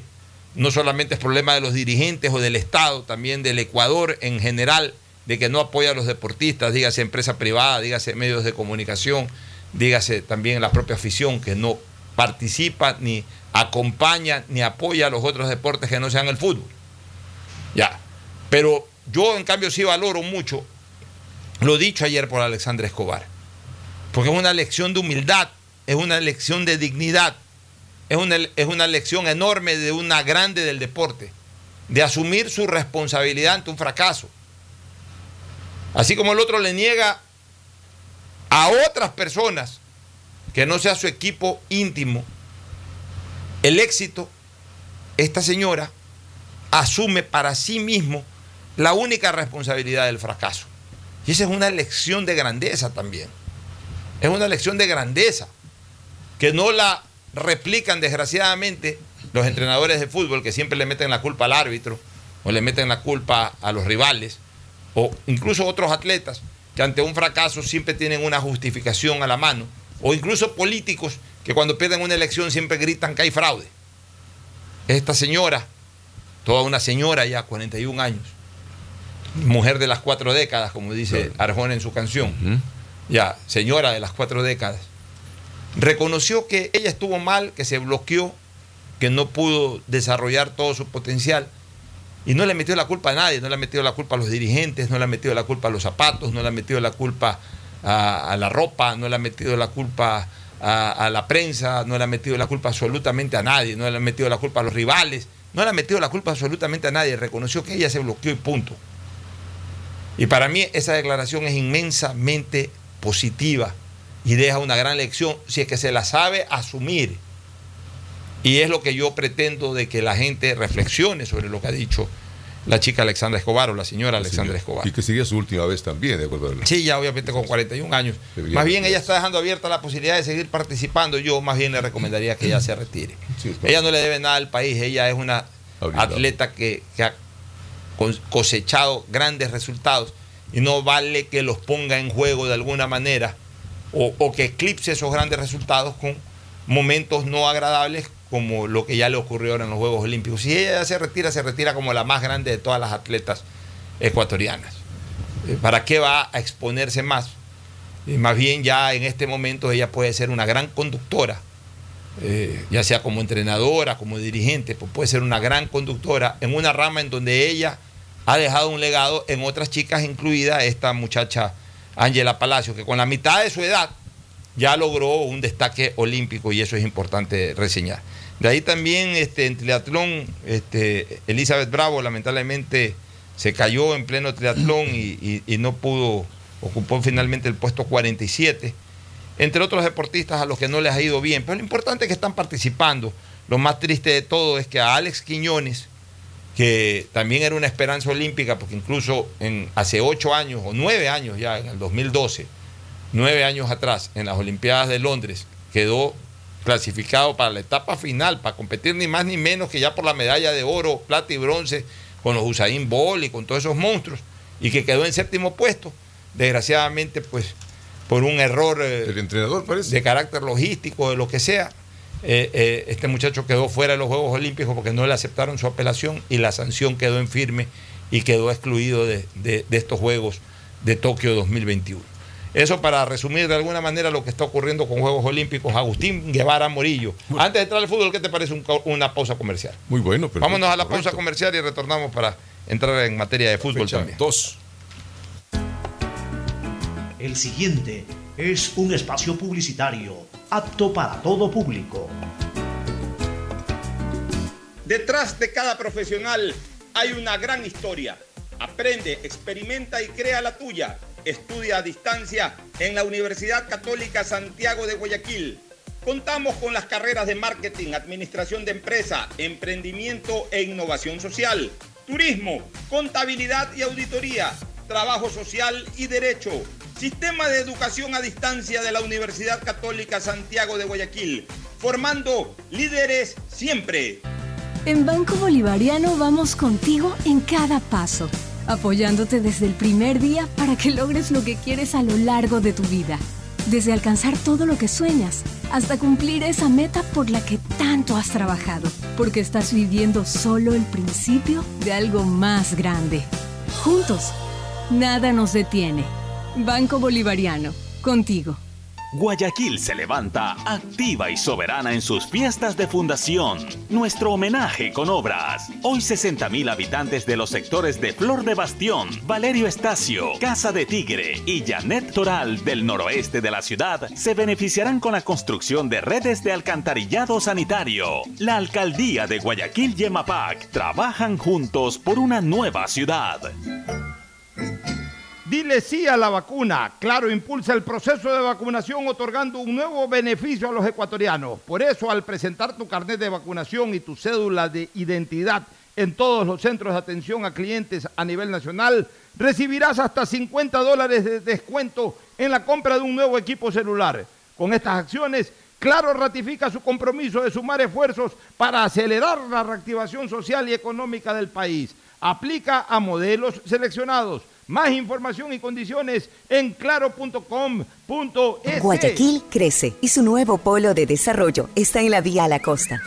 No tienes idea cómo se han transformado comunidades enteras cuidando el medio ambiente, sobre todo con nuevas plantas de tratamiento de aguas servidas, mejorando la salud con plantas de agua potable, la calidad de vida con parques, canchas deportivas y reactivando el comercio con nuevos caminos. Esta es una transformación sostenible en el tiempo que busca crear nuevas oportunidades para las futuras generaciones de guayaquileños. La vía a la costa renace en la nueva ciudad con la autoridad aeroportuaria y alcaldía de Guayaquil.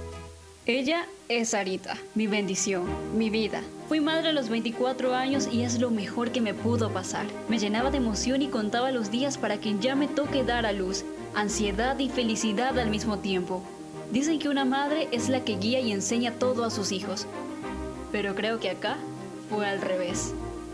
El municipio de Guayaquil, a través de APROFE, brindó 468 partos gratuitos, 588 atenciones prenatales y 1.766 servicios de planificación familiar. Cuidar la familia es proteger la vida, porque tu bienestar es primero. Alcaldía de Guayaquil.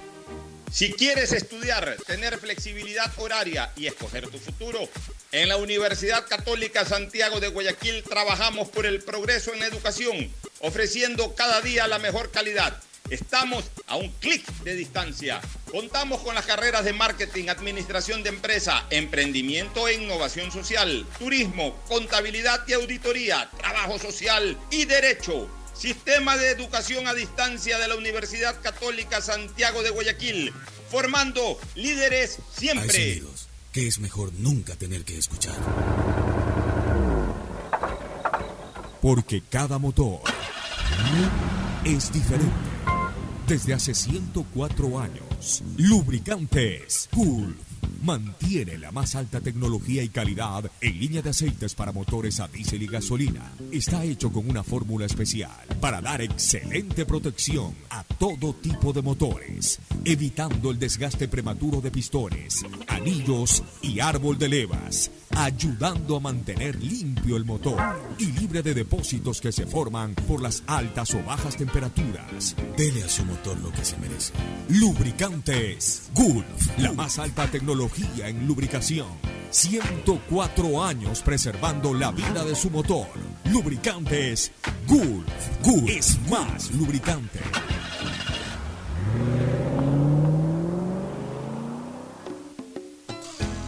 Fin del espacio publicitario. Usted está escuchando un programa de opinión, categoría O, apto para todo público. Muy bien, entramos de lleno ya a lo que es el campeonato Liga Pro y a las novedades del fútbol ecuatoriano. Nos va a recordar este Agustín Guevara Murillo la fecha del próximo, de la segunda La jornada segunda, del campeonato nacional. jornada. Bueno, y algo, eh, los medios de comunicación de Italia hablan de la llegada posiblemente de Caicedo al Inter, sería el cambio extraordinario de él de, las, de la Lazio. Al Inter de Milán. Inter de Milán, bueno, el Inter de Milán es uno de los equipos más importantes del fútbol italiano. Yo diría que después de la Juventus del- y del Milan de Italia, eh, podría ser el Inter de Milán. Eh, bueno, y, y con eso finalmente Felipe Sí, Caicedo habrá redondeado una trayectoria importante en el fútbol europeo, ¿no? Ha jugado en la Lazio, ha jugado, eh, y si, se da el traspaso al Inter de Milán, antes estuvo en el Manchester City, estuvo en algunos equipos españoles, un jugador que hasta el momento juega un solo minuto en el campeonato ecuatoriano. O sea, él directamente fue a Europa cuando era juvenil. increíble, ¿no? Y ha desarrollado toda su carrera. Y él soñaba alguna vez de jugar en Barcelona, ¿sí sabes? Eh, a lo mejor ya al cierre, ya cuando ya. yo creo que él todavía tiene hilo en el carrete, por lo menos para dos temporadas más en el fútbol europeo. Claro, y si va al. Inter de Milán, va a crecer mucho económicamente y profesionalmente. Aunque nunca terminó de consolidarse como un gran goleador. Él es un delantero ahí. No, sí, pero no. No es un eh, contundente goleador. Su mejor marca debe ser 13 o 14 goles en alguna temporada en el fútbol español.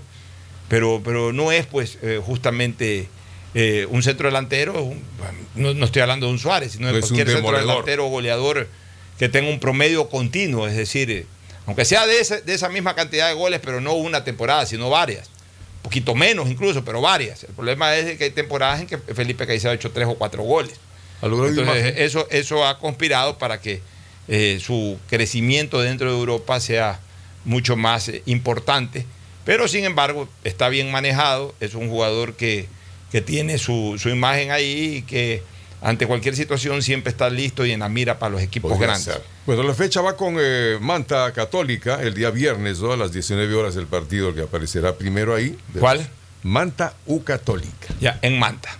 ¿A qué hora? A las 19 horas. Ya, de ahí nos vamos al sábado. De ahí nos vamos a Muchurruna, 9 de octubre. Toma en cuenta el 9 de octubre, ¿eh? que Neotura destacó. acaba de pegarle una goleada Destacó. importante a, a Liga Deportiva Universitaria. No sé si ese partido va a ser en Echeleche, ¿cómo es? En el sitio de- que tiene. Bueno, pero en todo caso, Muchurruna. Es duro, que sábado también- 14 horas. Que también ha eh, ido bastante bien en esta, en esta temporada. Hizo una buena primera etapa, quedó en el quinto puesto y una segunda etapa. ¿Cuál fue el resultado del fin de semana? Revísale ahí el resultado del fin de semana de Muchurruna. De Muchurruna. Estuvo también, pues, eh, con buena actividad con el Aucas, empató. Empató en. En Quito. En Quito, mira, o sea, Muchurruna definitivamente es un equipo que se ha hecho a respetar esta temporada y, y anda bien, ¿no? anda bien. Frente al 9 de octubre, que mejor arranque imposible. No está de puntero del campeonato a los treinta y pico de años que el 9 de octubre Es que el 4 a 1. asume la- increíble, en un equipo que hasta la hace dos años estaba en segunda. El año pasado estuvo en la B y ya eso nos emocionaba de que el 9 de octubre, un equipo tradicional en la B, ahora está en la A, hizo una buena primera etapa, quedando ahí a media tabla, séptimo, octavo, Y en este momento eh, incluso está punteando con una goleada, ni más ni menos que al Inajudo Liga de Quito. Ahora va a visitar a Muchurruna Tiene su el historia en próximo día sábado. ¿A qué hora es ese partido? Cuatro, a ver, de 14 a las 2 de la tarde. Dos de la tarde. Luego, ¿qué otro partido? viene? Luego tenemos Guayaquil City, que qué hora? también ganó, pues, pero el sábado 16.30 En el Chucho Benítez. en el Chucho Benítez con el Cuenca, que Cuenca Ah, cuidado. el partido también. Pero bueno, buen arranque del Guayaquil City, ganó de visitante Desde los cuatro- los 2 a cuatro de 0. Guayaquil. El Cuenca perdió eh, 1 a 0 en su partido inicial de esta etapa, mal arranque del Cuenca. Está en Guayaquil City consolidarse, ¿no? Claro. Y de repente hacer una segunda etapa muy buena como la que hizo el año pasado. ¿Por qué? Porque el City además necesita acumular puntos porque en la tabla eh, unificada, hablemos así, o sea, en razón de la primera etapa y, y con estas dos fechas de la segunda etapa, al menos la primera etapa terminó penúltimo. Yo creo que con la victoria ante el Macará, por ahí si revisamos la unificada, este, ya, ya salió del, unde- del decimoquinto puesto, pero, pero yo creo que eh, Guayaquil City tiene plantel para, para pelear cosas más importantes arriba y no estar eh, enredado en el descenso. Así que esperemos que en el partido del próximo día sábado pueda sacar un buen resultado. Luego, Un partido que es de difícil pronóstico, lógicamente, porque Barcelona en cualquier parte que vaya siempre es el ídolo. ¿a qué hora juega Ambato. Barcelona el sábado? En Ambato juega contra 19 el técnico horas, universitario. 19 horas, Barcelona con la serie de situaciones. Y el técnico universitario jugó con Delfín y no perdió. Ya, bueno, aquí es importante señalar una cosa a, a propósito de Barcelona. Esta tarde, Ya. esta tarde, a ver, este, dos, perdón, el martes 3 sería, no, el próximo martes. Próximo martes. Hoy día es miércoles. El próximo martes juegan el partido de vuelta Fluminense y Cerro Porteño. ya, El ya primer partido lo ganó este, el equipo de Fluminense 2 a 0 en, en- en tierras paraguayas. De los dos salen, ¿no? Es decir, es muy probable que el Fluminense termine clasificando. El partido es el próximo martes, el martes 3 de agosto, eh, a las 5 y 15 de la tarde, hora de Ecuador. Así que Barcelona tiene Para el 10. esta semana y tiene la próxima semana para concentrarse un poco más en campeonato nacional y para ir preparando su partido frente al ganador, que lo más probable es que sea Fluminense. Pero este partido es importante, Barcelona arrancó bien, ganó difícil, pero ganó al final de cuentas al Manta. Y Barcelona no puede descuidar campeonato nacional porque mm, no clasificó a la final. Partido duro en ende, si quiere clasificar a la final y optar por el bicampeonato, tiene que, que comenzar a sacar resultados incluso en calidad de visitante. Y ahora es importante ver cómo reacciona el equipo de, de Fabián Bustos jugando en la sierra en este nuevo desafío ante el técnico universitario. Necesario. Eh, luego Orense jugará con Delfín también su partido, pero ya en domingo. que será en Machal este partido. Creo que dos equipos que andan flojos en la tabla, ¿no? Ya, y de ahí. Delfín. Independiente del Valle es otro equipo con una serie de situaciones extrañas que no ha podido salir adelante. Parece que prueban a muchos chicos ahí. Bueno, Independiente, ¿contra quién va a jugar? Contra Macará. Contra eh, Macará. Ya. Y otra cosa, Independiente estrena nuevo delantero. Eh, Aparte Bauman, que lo contrató, el goleador de Muchurruna, ha contratado al goleador del Delfín de Manta y su ex figura, porque fue figura, ahí surgió, el Team Angulo. El, Team Angulo, en, en esta nueva modalidad que hay, que en plena etapa un jugador puede irse a otro equipo y todo. cosas cambiar que- la camiseta fácilmente. Claro, este, ahora eh, jugó, el, el domingo jugó en Guayaquil defendiendo por última vez al Manta frente al Barcelona y ya no sería de extrañarse que a lo mejor el próximo, el próximo domingo, Domingo, debute 16 con su nuevo equipo, el Independiente del Valle, enfrentando al equipo del Macará de Ambato. Y de ahí, Bueno, Emelec, ¿te Emelec la posibilidad de recibir a Araucas acá? bueno, Emelec que Partido a 19 horas. arrancó muy bien, ganando de visitante, y ahora Emelec, que va a tener muchos más partidos en casa que de visita, tendrá que comenzar a demostrar eh, toda su, eh, todo su potencial, toda su fuerza jugando de local, comenzando con este partido frente al Aucas, en el propósito que tiene Emelec ni siquiera de, de, eh, jugar una final, sino de ganar directamente el Y campeonato. ya ganar iniciando agosto, etapa. tome en cuenta que el domingo ya es 1 de agosto. Ya es 1 de agosto. Y es. entonces, y la Liga de Quito el 2 de agosto, o sea, el día lunes. el día de los próceres, pues Liga de Quito con Olmedo, y que el Olmedo perdió por 3 a 0. eh, Bueno, la liga flojo, tendrá que recuperarse de esa goleada y yo creo que el rival le va a permitir perfectamente hacerlo. Vamos a una recomendación, a una recomendación comercial. Auspician este programa. Aceites y lubricantes Gulf, el aceite de mayor tecnología en el mercado. Acaricia el motor de tu vehículo para que funcione como un verdadero Fórmula 1 con aceites y lubricantes Gulf. ¿Quieres estudiar, tener flexibilidad horaria y escoger tu futuro? En la Universidad Católica Santiago de Guayaquil trabajamos para el progreso en educación, ofreciendo cada día la mejor calidad y para ello estamos a un clic de distancia. Escoge la carrera de tu vocación. Puede ser marketing, administración de empresas, emprendimiento e innovación social, turismo, contabilidad y auditoría, trabajo social y también derecho.